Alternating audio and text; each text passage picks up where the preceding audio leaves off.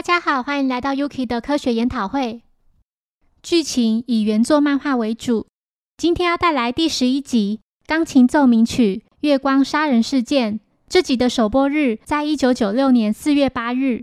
二十五年后，柯南动画来到了第一千集大关，动画组也重制了这集，在二零二一年三月六日及十三日播出重制版。对应漫画是单行本第七卷第六十二到六十七话。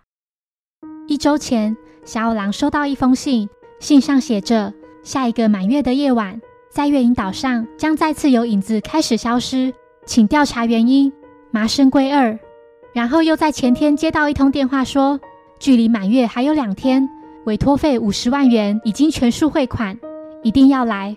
我是月影岛的麻生归二。小五郎、小兰及柯南三人来到岛上的村公所，想找这位委托人麻生归二。其中一名戴着眼镜的男工作人员听到这个名字后，吓得魂不守舍。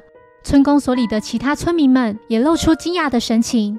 眼镜男惊恐地说道：“不可能，因为他在十多年前就已经死了。那是发生在十二年前的一个月圆之夜。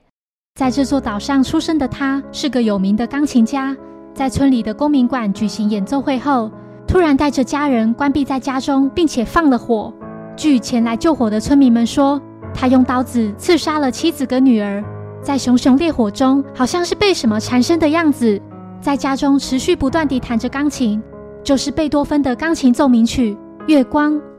小狼认为委托人寄来的信一定是恶作剧，柯南并不这么想，因为委托费已经付清了。且邮票上也盖着岛上的印章，一定是岛上的某个人想委托小五郎调查麻生圭二的事。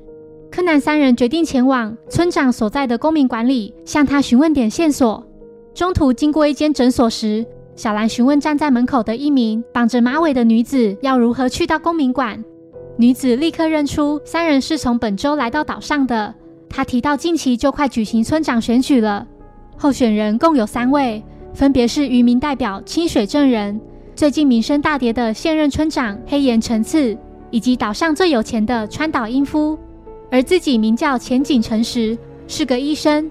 如果三人要去公民馆的话，就会见到那三名候选人，因为今晚在那会有前任村长龟山勇的第三年忌日法会。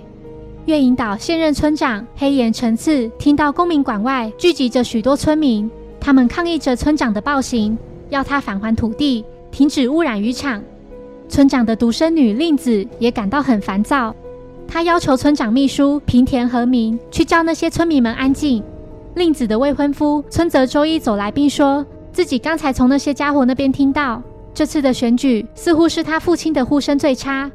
川岛英夫觉得他说的没错，看来是自己最受村民支持。柯南三人来到公民馆后，进到了一个大房间，里面放着一架钢琴。房间的后方面向大海。小兰觉得钢琴很脏，如果能稍微清洁一下就好了。不要碰那架钢琴！秘书激动地说：“那是麻生圭二死去的那天所弹奏的被诅咒的钢琴。不止那次，在前任村长身上也发生过同样的事。那是在两年前的一个月圆之夜发生的。当时自己碰巧从这附近经过，在本不该有人的公民馆里传来钢琴的声音。”当想要确认是否有人在的时候，声音就立刻停止了。一进到里面，就看到前任村长死在钢琴键上，死因是心脏病发作。恐怖的是，在他死前所弹奏的那首曲子，就是麻生圭二在火海中弹奏的那首《月光》。从那之后，村民们都害怕碰到这架钢琴。不知从何时开始，它就被称作被诅咒的钢琴。柯南试弹了一下钢琴。觉得一切都很正常。柯南三人在房间外遇到了医生，医生向他们介绍，站在身旁的这位就是村长候选人之一的清水正人。医生说，前任村长是自己来岛上后的初次验尸，所以想来上炷香。入夜后，一名叫西本健的男子出现在法会中。法会期间，川岛中途离开，表示自己要去上厕所。柯南待在公民馆外，心想：奇怪。那架钢琴已经很多年没有使用了，但声音却很正常。也许是谁为了某种目的偷偷调整过音律吧。法会进行到一半，众人再次听到了那首贝多芬的《月光》。柯南惊觉大事不妙，用最快的速度跑到刚才的那间钢琴房。然而一切都太迟了，川岛英夫已经死在琴键上，就和前任村长一样。小五郎请医生协助验尸，村长秘书惊魂未定，认为这一定是钢琴的诅咒。小五郎从钢琴内部拿出一台录音机，并说：“发出声音的是他，也就是说，这是件谋杀案。”医生评估完尸体后说道：“死亡时间预估在三十分钟到一小时前，死因是窒息。”但脖子上没有任何痕迹。另外，从鼻子和嘴巴露出的一些泡沫来看，川岛应该是溺死的。柯南提到，从窗户往外看，海面上就漂浮着一件外套，也许是凶手溺死川岛后，再将他移到这个房间。证据就是尸体已全身湿透，身上所流出的水是海水，地板上的水痕一路流向通往大海的那扇门，且这个房间里的所有门窗都是从里面反锁的。另外，这个有着月光的录音带前面几分钟应该是空白的，恐怕凶手在法会进行期间杀害川岛，把尸体运回房间后将门上锁，按下录音机，然后离开这里。小五郎询问在场所有人，除了死者之外，有谁看见其他可疑的人离开这个房间？医生回复说他知道，因为自己也有到房间外的厕所，从进厕所到出来的这段期间都没看见可疑人物。但因为厕所是男女分开的，所以男厕是否有人就不清楚了。柯南认为凶手是个男人，因为一般而言，女人是不太可能在这么短的时间内把尸体搬运到房间里的。小五郎问秘书：“这架钢琴是何时放来这的？”秘书回复：“这是在十五年前麻生贵二所捐赠的，键盘盖上还有他的名字。”小五郎翻开键盘盖，发现里面有张乐谱。但白天的时候明明没有看到。西本健吓得大叫，连滚带爬地跑离现场。小狼问说：“他是谁啊？”秘书回复：“那是西本。听说他从前是很风光的，倾其所有去追求女人，沉迷赌博，还时常喝酒。但是两年前前任村长死后，他好像在害怕什么似的，就很少外出了。之后，小狼三人准备回旅馆。柯南想起那封信上所写的。月影岛上将再次有影子开始消失，意思是凶杀案还没有结束。他赶紧将此事告诉小五郎。影子消失是指被光包围着，而所谓的光，也就是指公民馆杀人现场所听到的那首《月光》。三人决定回到公民馆的钢琴房睡一晚。小兰注意到放在钢琴上的那张乐谱正是贝多芬的《月光》，他看着乐谱弹奏这首曲子。弹到第四段的时候，声音变得很奇怪。小五郎猜想：难道这是川岛临死前所留下来的死亡讯息吗？若真是这样，凶手很可能会回来拿走。这时，医生带了些晚餐来给几人。他提到自己并不是这座岛上的居民，一到周末就会回东京陪伴父母，就像是来岛上打工的医生一样。因为从以前就一直很喜欢自然环境，才决定留在这座岛上当医生。不知不觉也过了两年了呢。小狼问起关于前任村长的真正死因，医生表示他确实有心脏病。当时他死在这里的时候，旁边这扇窗户是开着的。这时几人看到窗户外竟然有个人影。当柯南及小五郎冲出去追后，却已不见踪影。隔天，木木也来到岛上参加法会的共有三十八人。傍晚五点五十八分，医生询问自己是第几个录口工。小五郎回复：“他是最后一个，因为还有时间。”医生决定先去厕所洗个脸。目前正在被审问的是西本健，但是他无论如何就是不开口。六点二十九分，柯南看到西本健往厕所的方向走去，决定跟踪他。来到厕所后，却不见他的人影。难道他已经沿着厕所旁的楼梯上楼了吗？这时，众人听到从楼上的广播室里传来《月光》的第二乐章。柯南率先上楼。他看到西本健惊恐万状，睁大双眼望向广播室内，只见现任村长黑眼成刺，已死在里面，背上插着一把刀，血流不止。由于验尸官要替川岛进行解剖，稍早已前往东京，医生毛遂自荐，愿意代为验尸。之后，医生推测死者是在几分钟前遇害的。木木认同医生，并表示广播室里的录音带开头有五分三十秒的空白。可能是凶手行凶后按下播放的。一旁监视员表示，在被害者所坐的椅子下方有用鲜血留下的乐谱。柯南认为这应该是和昨晚的事件一样，由同一个犯人故意留下的。木木分析了整起事件，凶手在行凶后播放音乐，让其他人发现尸体。两首都是贝多芬的《月光》。昨晚川岛被杀害时是《月光》的第一乐章，今晚是第二乐章。嫌疑人包含第一个发现村长尸体的西本健，协助验尸的医生，村长的秘书及女儿，还有他的未婚夫村泽。最后是村长候选人之一的清水正人。这几位当时都留在村公所里。木木询问西本健为何会出现在广播室，他回复是村长要自己在六点半时到这来找他的。柯南把乐谱抄在记事本上，但对于音符旁边的记号实在是毫无头绪。小兰看到后解释给柯南听，这个像是井字的为升记号，另外这个像是英文字母小写 B 的，则是指降记号。以钢琴来说的话，是指黑色的键盘，明白吗？下一个就轮到你了。其他人对柯南突然脱口说出的话感到震惊。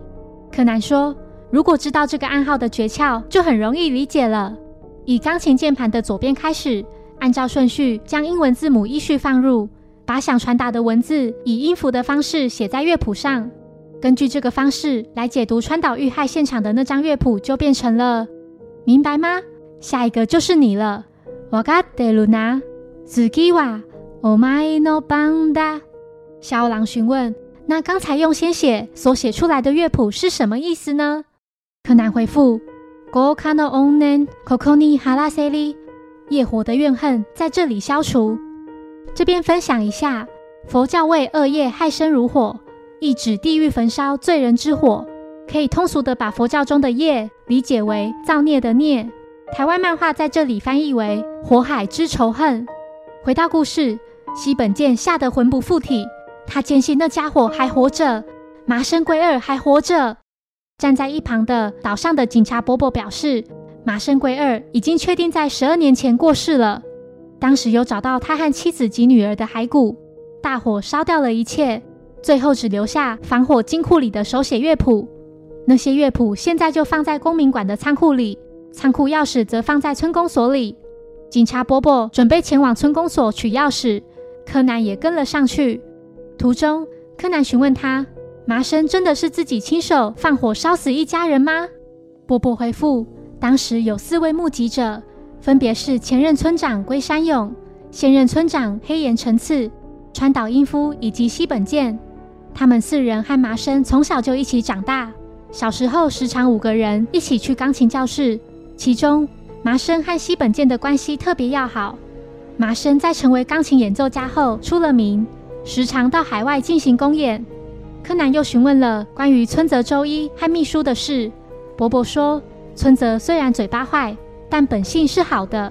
三年前搬到这座岛上，以前好像有念过什么专科学校的样子。后来被村长的女儿看上，前阵子还订了婚约。秘书虽然看上去很软弱，但感觉不是什么好人。他和川岛两人时常偷偷摸摸地在公民馆见面，不知道在做些什么。一小时后，伯伯终于找到仓库钥匙。小兰在这时跑来向两人表示，大家等得不耐烦，已经先回去了。他们觉得犯人最后留下的讯息就表示已经结束了。柯南心想：怎么可能？月光这首曲子其实还有第三乐章啊！柯南着急地立刻跑向公民馆，小兰和伯伯也紧追在后。来到公民馆后，伯伯准备用钥匙打开仓库的门。此时，柯南听到从钢琴房中似乎传来奇怪的声音。当他打开门后，有个可疑的人影破窗逃出。倒在钢琴旁的是受了伤的村泽。这时，小兰传来一声尖叫。伯伯将仓库的门打开后，只见西本健已吊死在里面。柯南注意到一旁放着一台录音机，里面放着的是一个六十分钟的录音带，每面三十分钟。西本健是在半小时内死的。也就是十点半至十一点之间，小兰注意到死者脚下有张乐谱。柯南猜测这应该是遗书。警方赶到后，木木看了遗书的内容，上面写着：“我后悔杀了川岛吉村长，所以决定自杀。动机是不想要那两个人将他们所犯的错公诸于世。他们就是指前任村长龟山、现任村长黑岩、川岛、西本健以及麻生共五人。遗书里面还提到，这些音符都是麻生想出来的，然后再教其他四人。估计他们利用这些音符暗号做了什么事吧。接着，木木播放现场那卷录音带，里面是《月光》的第三乐章。柯南认为他并不是自杀，因为死者脚下没有能垫脚的东西，而且自己刚才在钢琴房里看到两个人，一个已经从窗户逃跑了，另一个是不知道被谁袭击的村泽。现在医生正在钢琴房里协助他治疗。医生认为村泽应该是脑震荡。不过他现在意识不清。柯南在村泽旁边发现了一个钢琴用的调音锤，猜想难道他以前念的专科是？村泽的未婚妻令子表示这是未婚夫时常带在身上的东西。木木要求集合所有人前往村公所录取口供。离开前，柯南在钢琴下找到了一个小暗门，因为他刚才看到那个人影似乎在这里摸索着什么。接着又在地上看到了白色的粉末。尝了味道后，惊觉这竟然是毒品。来到村公所后，警方已将第二起事件所拍摄的照片洗出来了。柯南询问死者脖子下方这个发光的东西是什么，警方觉得也许是个按钮吧。柯南发现奇怪的是，掀开尸体后的那张照片，发光的亮点就不见了。此时，秘书表示想去买包烟。柯南注意到他的左手受了伤，决定跟踪他。秘书来到一台贩卖机前，柯南对他说：“叔叔，你的袖子上沾着白色粉末哦。”秘书听到后顿时慌了手脚，钱包还不小心掉到地上，里面的铜板洒落一地。柯南说：“有好多外币哦。”秘书表示，因为自己很喜欢国外，他赶紧将铜板捡起并离开现场。这时，警察伯伯终于找到麻生十二年前留下来的乐谱，并拿来给柯南看。乐谱上写着。给我的儿子诚实，瓦嘎姆斯科塞吉埃。伯伯提到，麻生有个儿子，小时候得了一场大病，因此一直在住院，名字好像叫做诚实。柯南听到诚实这个名字后，终于明白一切真相。他急忙跑到广播室，小五郎也来到这。柯南趁机麻醉他，并用变声器及广播设备对着春宫所里的所有人说：“我已经知道这个月影岛的真相了。”在钢琴房里攻击村泽的人就是秘书，秘书手上的伤就是打破窗户留下来的。昨晚可疑的人影也是他。第一起案件是与川岛在钢琴房里进行毒品交易，交易的方式可能是秘书把从国外买回来的毒品藏在钢琴下的暗门里，川岛收了毒品后，把现金放进暗门交给秘书。秘书一直对村民们说这是架被诅咒的钢琴，使得大家避而远之。第一起案件发生后，他又再次去到钢琴房，可能是因为那里还有残留的毒品吧。没想到在回到钢琴房时，碰巧被村泽看到，所以攻击他，并从窗户逃走。然而，凶手并不是秘书。在发现西本健死在仓库时，公民馆的大门虽然是开着的，但仓库是由外开锁的。那么，凶手应该是打破仓库里的窗户后爬入，杀掉西本健后，再从窗户逃走。凶手本想让人以为西本健是自杀的，连遗书都准备好了，但却忘了在他脚下放垫脚的东西。因为当时凶手注意到有人来到公民馆，才急急忙忙逃走。到目前为止，这三起案件都需要花费很大的力气。凶手应该是名男性。值得注意的是，第二起案件，正常人的血液需要十五至三十分钟才会干，但那些用鲜血所留下来的音符却已经是完全干透。明明村长是在几分钟前才被杀的，没错，那其实是凶手为了伪造死亡时间而做的手脚。木木不解，录音带开头的那些空白，如果凶手是杀了村长才播放的话，必然是音乐开始前的数分钟。小二郎说，凶手重播了没有音乐的录音带背面，把音乐延迟三十分钟播出，证据就在命案现场所拍摄的照片里。从其中一张可看到尸体脖子下方有个发光的按钮，但是在另一张照片移开尸体后就熄灭了。除了警察之外，能接近尸体又能伪造死亡时间的，只有当时协助验尸的医生。第一起案件的录音带开头的空白，是为了第二起案件所做的伏笔，这样在第二起案件发生的时候，就能让我们觉得凶手同样是利用这段空白时间逃走，对真正的作案时间产生错觉。但这个手法必须由医生自己来验尸才能成立，也因为这样，从本周来到岛上的验尸官就显得很碍眼，凶手才选择溺死川岛。如此一来，验尸官就必须把尸体带回本州岛，才能做进一步验尸。凶手也就能如愿成为替村长验尸的唯一人选，成功伪造死亡时间。如此大费周章地杀害这三个人的动机，必须追溯到十二年前，也就是钢琴家麻生圭二自杀事件。其实麻生是被川岛现任村长西本健以及两年前死去的前任村长所杀。他们利用麻生在海外演出的机会，从海外买来毒品，利用那些暗号以及钢琴下的暗门。但是麻生却不愿意再协助他们。四人因为害怕秘密会外泄，就把他和他的家人关在屋子里，并放火烧死他们。这些事全都写在从灰烬中找出来的乐谱上，是麻生写给他儿子的告白。麻生有个在东京医院里住院的儿子，名字就叫做诚实。医生的名字就叫做诚实，日语读作拿鲁咪，而麻生诚实的诚实日语念作 seiji。他就是麻生圭二的儿子。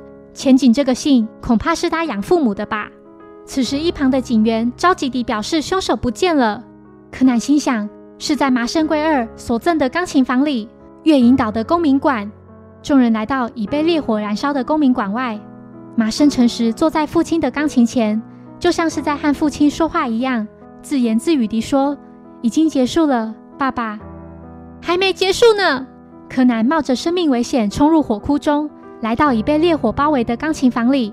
他将麻生所留下的乐谱递给医生，并说：“你看，这是你父亲所留下的乐谱，上面不是写着吗？诚实，你一个人要好好的活下去。”医生说：“以前我就对父亲的死感到怀疑。为了查出真相，从医大毕业后就来到这座岛上。为了避免自己是麻生圭二儿子的事曝光，才假扮成女医师。医师执照上的名字并没有写出正确的读法。在录口供的时候真的很紧张，万一被发现我是男生就完了。知道父亲死亡的真相是在两年前前任村长叫自己来这里的时候，感觉他是个好色的人。”当我告诉他我就是麻生圭二的儿子后，他突然吓得脱口说出很多事：毒品的事、暗号的事，以及杀害家父的事。全盘托出后，就心脏病发死去。那时我决定为父亲报仇，在那家伙的尸体旁弹奏父亲喜欢的《月光》作为送葬曲。此时浓烟已经呛得医生不停咳嗽。柯南拉着他的手，要他赶快离开，现在还来得及。医生说：“太迟了。”我的手已经沾满那四个人的鲜血。医生将柯南抓起后，用力地抛向窗外。倒在地上的柯南立刻起身，想再次进到公民馆中，却被小兰阻止。此时，钢琴房内传来钢琴声。柯南说：“这是暗号，正在弹奏的那个人就在烈火当中。”隔天早上，公民馆已被烧毁殆尽。村泽恢复了意识，并说出自己被攻击的经过。他似乎是因为仰慕麻生圭二，所以才会偶尔去调整那架钢琴的音律。小奥郎、小兰及柯南三人搭上了返回本州的船只。小兰询问柯南：“最后一声弹奏钢琴的暗号是什么意思呢？”柯南笑着表示自己早就忘记啦。最后的暗号是：“谢谢你，小侦探。”阿里嘎多纳，七萨纳，探特桑。侦探把凶手逼到尽头。如果最后就让他们自我了结的话，那和杀人犯有什么不一样？麻生诚实是第一位，也是目前唯一一位在柯南面前自杀的犯人。这件案子也让柯南遗憾终生。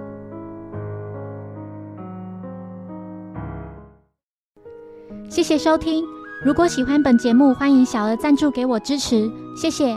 那我们下一集再见，拜拜。